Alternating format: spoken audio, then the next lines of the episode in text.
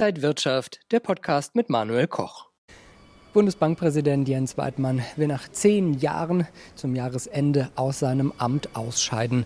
Ja, hat er zu sehr angeeckt mit seiner kritischen Haltung zur EZB-Geldpolitik? Er gilt ja als Falke, er pocht also sehr auf die Trennung von Geld- und Finanzpolitik. Also, dass Jens Weidmann sicherlich äh, kein Freund der lockeren Geldpolitik ist, äh, das ist, glaube ich, klar. Da ist er konservativ den traditionellen Werten der Bundesbank treu geblieben. Äh, ich glaube persönlich nicht, dass das ein Abnutzungskampf war, sondern dass er einfach nach zehn Jahren die Aufgaben woanders vielleicht auch sucht. Das heißt ja persönliche Gründe.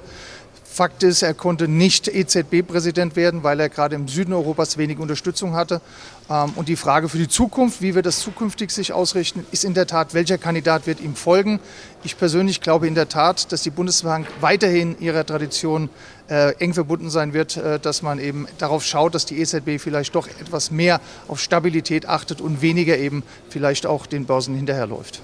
Wir schauen jetzt auf die Inflation, auf Asien und mögliche DAX-Strategien. Das alles bei Inside Markets hier von der Frankfurter Börse. Ich bin Manuel Koch. Herzlich willkommen. Eine aktuelle Umfrage unter Fondsmanagern sagt, 48 Prozent sehen als größte Gefahr für die Finanzmärkte die Inflation. Ja, und es werden schon einige Stimmen laut, die die Inflation in Deutschland bei möglicherweise über 5 Prozent sehen. Ist das auch der Grund, warum es für den DAX ja mehr oder weniger seitwärts momentan läuft? Also ich höre gerade, dass die Fondsmanager gesagt haben, äh, zu fast der Hälfte, äh, dass sie äh, tatsächlich die Inflation befürchten. Wenn man bei den Volkswirten eine Umfrage macht, äh, dann ist es äh, genau umgekehrt, äh, denn die meisten Volkswirte gehen in der Tat davon aus, analog auch den Notenbanken, dass die Inflation nur ein vorübergehender, wenn man so will, aufgrund des Erholungseffekts von Corona letztendlich dargestellt ist. Ähm, von daher sehen wir genau das im DAX auch wiedergespiegelt. Die einen befürchten eine dauerhafte Inflation mit Zinsdruck das würde die Laune deutlich verschlechtern.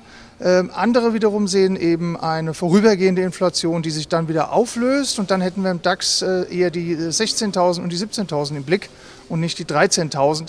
Da ist momentan eine Balance festzustellen. Nach oben und nach unten ist ein Deckel drauf. Dennoch glaube ich, werden die Spannungen größer, denn am Ende des Jahres müssen ja die Notenbanken so ein kleines bisschen Ausblick geben, wie es denn weitergeht. Der IWF erwartet dieses Jahr für den Asien-Pazifik-Raum nur noch ein Wachstum von 6,5 Prozent. Das ist deutlich weniger als zuvor angenommen. Belastet das auch die Wirtschaft in Europa? Ja, natürlich. Der Ausblick äh, in der Tat ist schwierig. Äh, wir haben zwar äh, theoretisch vollgepackte Auftragsbücher, wenn man die Exportwirtschaft sieht, aber sie können nicht liefern. Wir kennen das, Lieferengpässe nicht nur im Energiesektor, ganz extrem beispielsweise, besonders auch nicht nur in Europa, sondern auch in Asien, China beispielsweise, wo der Strom öfter abgestellt werden muss. Darüber hinaus haben wir an sich eben Rohstoffmangel. Rohstofflieferketten werden nicht eingehalten, können nicht eingehalten werden und das bremst natürlich weltweit die Wirtschaft, nicht nur in Europa. Und deshalb ist es sicherlich äh, für den Ausblick für äh, das Jahr 22 und 23 von elementarer Bedeutung, ob man eben diese Ressourcen deutlicher und mehr ausreizen kann. Und wie sollen sich Anleger jetzt für die letzten Monate des Jahres aufstellen und positionieren?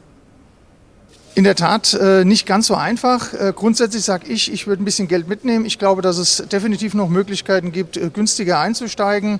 Ein Teil also Cash machen kann nicht schaden, gerade jetzt auch vor Weihnachten.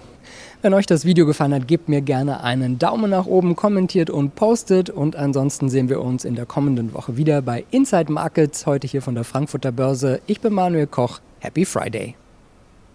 Und wenn euch diese Sendung gefallen hat, dann abonniert gerne den Podcast von Inside Wirtschaft und gebt uns ein Like.